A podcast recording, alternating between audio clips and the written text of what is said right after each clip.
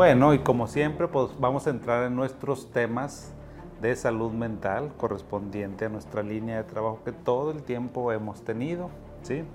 Hay una pregunta muy interesante y un tema muy interesante que nunca me la habían eh, planteado, pero a mí se me hace que es eh, de esos temas que yo creo que todo el mundo traemos en la cabeza, pero que muy poquitas veces hablamos.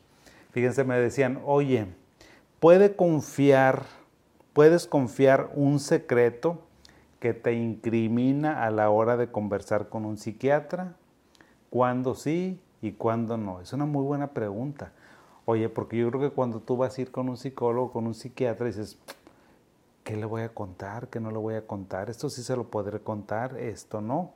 Y ahí te va, déjame te contextualizo y déjame, o sea, casi siempre con tu psicólogo, con tu psiquiatra vas a poder hablar absolutamente de todo lo que tú quieras. Pero, bueno, habitualmente cuando, vienen cuando vas a tu primera consulta, el doctor o la doctora, el psicólogo o la psicóloga te va a decir que la información que tú le cuentes es estrictamente confidencial. O sea, quiere decir que, que existe algo denominado el secreto profesional.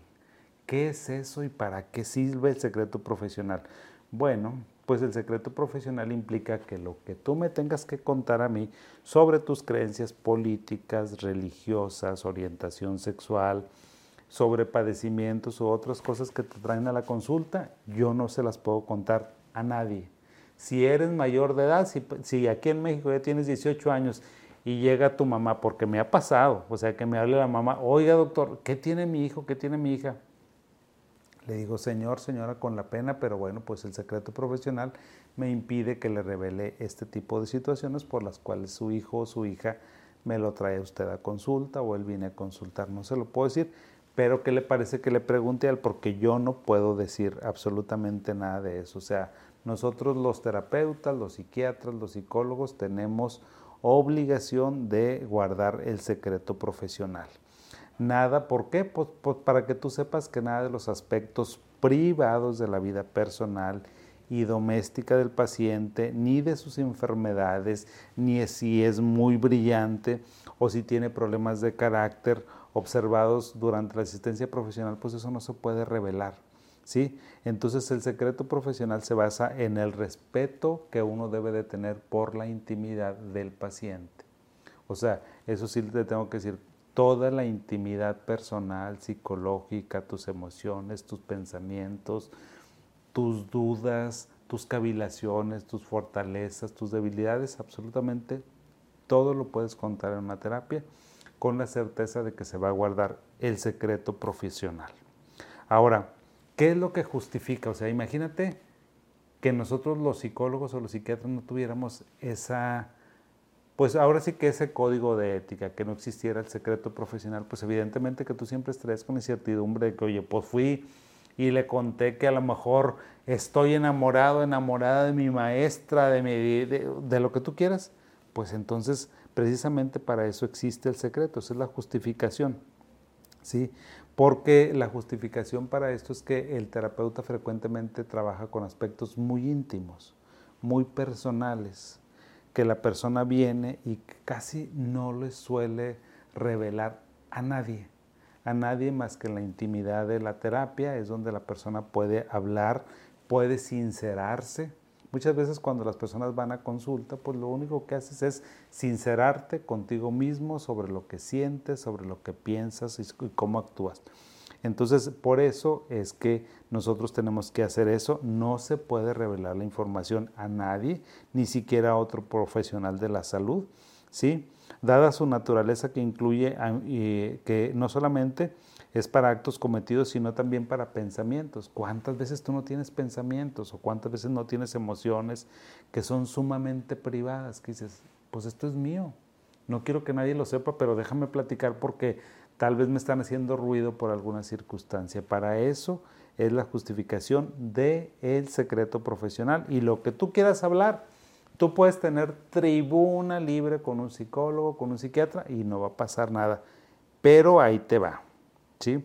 Aparte guardar el secreto profesional, pues es un acto voluntario en el que el psicólogo, el psiquiatra está, se compromete voluntariamente a guardar la información que tú digas.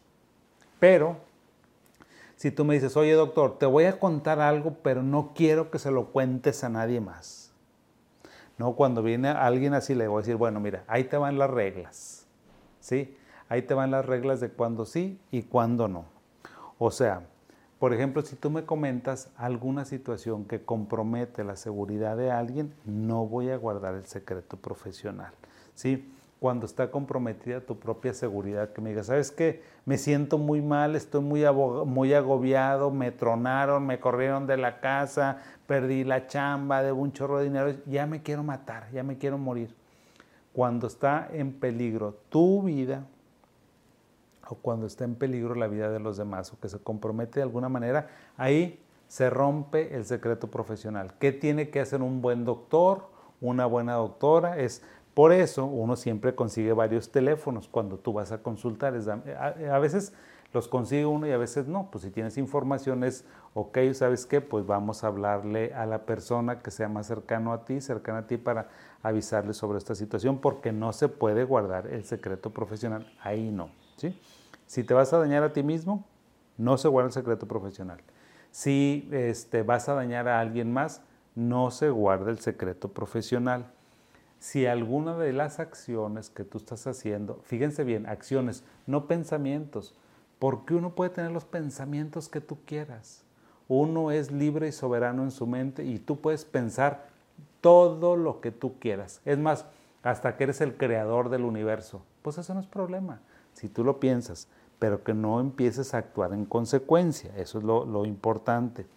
Si hay alguna situación, algún delito, alguna, alguna cosa que tú hayas hecho que constituye un acto de violación de las leyes locales o donde tú vives, pues con la pena. O sea, los psicólogos o los psiquiatras estamos obligados a denunciar, a sancionar esa situación, porque si no, pues no se vale, ¿verdad? Por ejemplo, si alguien viene y me dice, estoy harto con mi jefe, ya no lo aguanto. ¡Ay, Jesús! Este, no sé, no lo soporto, ya no puedo ni verlo, me encarga bastantes cosas, a veces hasta estoy tan desesperado que lo quisiera golpear. Y tú, bueno, a ver, platícame un poquito de eso. O sea, un terapeuta debe de contextualizar la emoción, el sentido de su paciente. Si dice, ok, a ver, dices que lo vas a matar o que lo vas a golpear. Ok, explícame un poquito más de eso. Pues sí, doctor, es que se la baña, nunca me reconoce y siempre me pone más trabajo y lo que tú quieres. Ok, pero me dijiste que lo ibas a, que lo ibas a golpear. Bueno, doctor, es un decir, no lo voy a hacer. Ok, ¿nunca lo has hecho? No. ¿Estás seguro que no lo vas a hacer? No. Ok. Es nada más, o sea, hay que ver que el paciente también a lo mejor en la intimidad de una consulta, pues puede decirte tus pensamientos y de eso se trata. Una cosa es que lo digas y otra cosa es que digas, ah, un acto, ese es un acto que va en contra de la ley. No, espérate, o sea, no hay ningún acto, es la persona lo está pensando. No sé si les transmite la diferencia, o sea, sí debe de haber un ambiente en, el, en, la consulta donde ustedes pueden hablar de lo que ustedes quieran. Y el terapeuta es el que está obligado a preguntar. Si tú dices, ya no puedo más, ya no puedo más, ¿sabes qué? Me quiero morir bueno, uno, a ver, platícame un poquito sobre eso. ¿Por qué te quieres morir? Pues es que estoy bien cansado, es que tengo dos años que no tomo vacaciones y ya estoy bien harto, ¿sabes qué? Ya tengo un huerco de cinco o seis meses y no me ha dejado dormir desde que nació. Bueno, pues entonces se entendería que estás muy fatigado, muy fatigado. ¿Te vas a matar? No, doctor, no me va a matar. Ok, ¿has pensado en que sería mejor que estuvieras muerta? Pues sí lo he pensado, doctor, ¿y lo vas a hacer? No, pues que sí o que no. ¿Se, se dan cuenta cómo uno en un diálogo que tenga con su paciente tiene que tener las herramientas suficientes para poder categorizar algo que nos dice el paciente. Eso es muy importante que lo haga eh, algún terapeuta. Y luego también me preguntaban unas cosas muy sencillas. Me dicen, bueno, a ver, oye, ¿esto constituye, esto es para un secreto profesional o no? Y yo, a ver, no hay que abusar de los secretos profesionales. Hay cosas muy sencillitas donde no se puede guardar el secreto profesional. Ahí les van unas que son muy sencillas y luego otra que es muy difícil. Al final les voy a poner una muy difícil. Pero por ejemplo, si hay algún abuso físico, que resulta que el hombre o la mujer está agrediendo físicamente a su pareja, lo está golpeando, la está golpeando Oye, yo te preguntaría, ¿eso es un acto sancionado por la ley? Sí, ok, ese estás cometiendo un delito. Eso no lo debes de hacer. O sea, evidentemente que uno tiene que explorar siempre con el paciente, pero es también la posición del terapeuta debe ser muy claro. Eso es un acto, eso es un delito. No se puede agredir físicamente a las personas porque está sancionado por la ley. Ahí pues no hay ni para dónde hacerse. O les queda duda con eso, o sea, si me viene aquí un hombre que es violento, que tiene problemas con el control de ira y que a lo mejor eso es lo que eh, lo trae a la consulta, uno tiene que decir, bueno, mira, eso que estás haciendo es un delito, porque a veces los pacientes no pueden dimensionar lo que está sucediendo. Ese es un delito y hay que pararlo para que no, se, no continúe. Si continúa, uno le tiene que decir, oye, ¿sabes qué? Yo estoy obligado a avisarle a tu familiar o estoy obligado a avisarle a alguna autoridad de que está sucediendo este acto, que lo que tú estás haciendo es un delito. No se diga con un abuso sexual, ¿verdad? Pues con mayor razón. O sea, cuando uno se entera de un abuso sexual entre las personas, pues esto es un delito también, o sea, es un delito grave que no se puede guardar el secreto profesional. El otro ejemplo que les decía donde no se guardan secretos profesionales es el paciente suicida el paciente que se quiere morir, que está cansado, que sabes que ya tengo un plan, sí, tengo como dos meses pensando en esto, no es una idea nueva, es algo que vengo pensando y fíjate que ya tengo, ya hice una carta o sabes que ya tengo la manera, ya lo pensé, lo voy a hacer así, ajá, no. Ahí, y en ese momento es, es más, sabes que ahí ni siquiera te dejo ir de la consulta, te digo, sabes qué, espérame, necesito hablarle a tu familiar para comentarle esa situación. También si me dices, otro ejemplo donde no se guarda el secreto profesional es, oye, ya traigo a alguien en la mira y sabes qué voy a hacer esto. Eh, no sé, no quiero ni darte ejemplos, pero bueno, pues ya saben a lo que me refiero, que a lo mejor conseguiste algún elemento para hacer daño a alguna persona, pues ahí tampoco se puede guardar el secreto profesional. O sea, cuando vas tú a agredir a alguien más, ahí uno tiene que romper el secreto profesional. ¿Dónde también se rompe el secreto profesional? Pues si hay un proceso judicial. Si a lo mejor estás en proceso de divorcio o la custodia de niños y lo, y lo vienen con nosotros para una consulta médico-legal, en ese caso tampoco se guarda el secreto profesional porque tal vez un juez me hable y me pregunte, oiga, eh, doctor, doctora, ¿qué pasó en la consulta? ¿Usted qué considera? Y entonces ahí tampoco ahí se guarda el secreto profesional. Ya les dije en situaciones de riesgo también. Y, esos son casos muy sencillos, pero les voy a poner uno y ustedes me dicen qué se hace con ese paciente. Imagínense que viene un paciente, una señora, o sea, porque desafortunadamente la violencia, ahí sí lo tengo que decir, del hombre hacia la mujer, la violencia física es mucho más frecuente, mucho más frecuente. Entonces, si yo tengo un hombre, que resulta que es violento, que es abusivo con su pareja y que golpea a su esposa, a su pareja, lo que tú quieras. Eh, ¿Constituye o no constituye un acto de delito? Pues por supuesto que constituye un acto, un delito. Sin embargo, tenemos nosotros que sopesar qué es lo más importante, porque a lo mejor si nosotros denunciamos inmediatamente, ¿sí? ahí se puede romper la confianza y entonces una persona que iba a tratamiento ya no va. Pues, pues, obviamente, ¿verdad? Evidentemente. Entonces, uno como psiquiatra tienes que ver hacia dónde quieres llegar, porque tal vez me platiquen algo así, yo voy a dar evidentemente mi opinión, mi punto de vista sobre eso que es un delito y yo le invitaría a la persona que reflexionáramos y que estuviéramos trabajando sobre eso, porque si lo denuncio, ya no viene. ¿sí?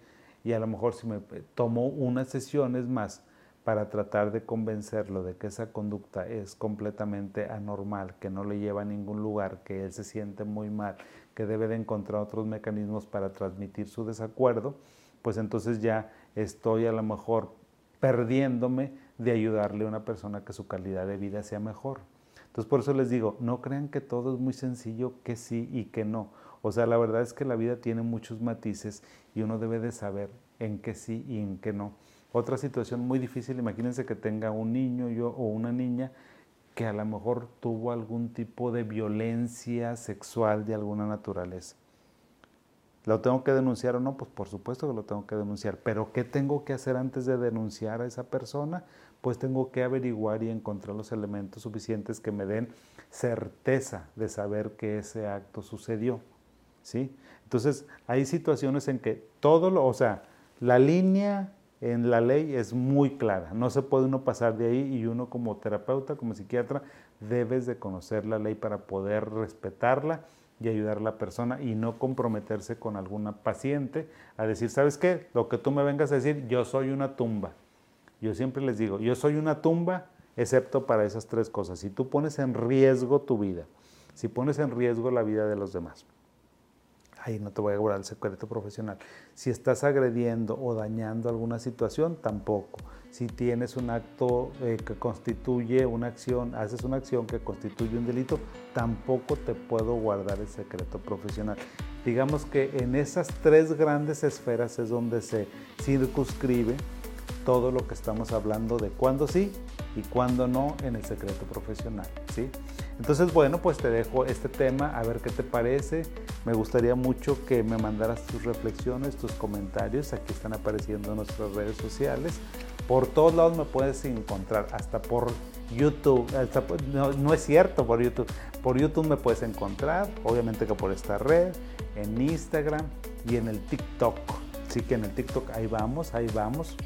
Eh, entonces en todas las redes hay información de manera diferente para cada red, evidentemente, pero pues me daría mucho gusto saber tus opiniones, tus comentarios, porque este no es un tema fácil de tratar. Créeme que yo, cuando me dijo Eduardo, doctor, ¿qué le parece el tema? Yo, hijo eso, pues sí es un tema muy frecuente, es un tema que yo creo que todo el mundo trae en la cabeza cuando va con un psicólogo, con un psiquiatra, pero no es fácil abordarlo porque, pues, ¿cómo lo explicas? O sea, una cuestión tan técnica, tan cotidiana, ¿cómo la platicas y que la raza te entienda? Porque esa es la idea. Les agradezco mucho, cuídense bastante porque estamos en temporada de lluvia, les mando un abrazo y aquí nos vemos el siguiente miércoles con el favor de Dios. Hasta pronto.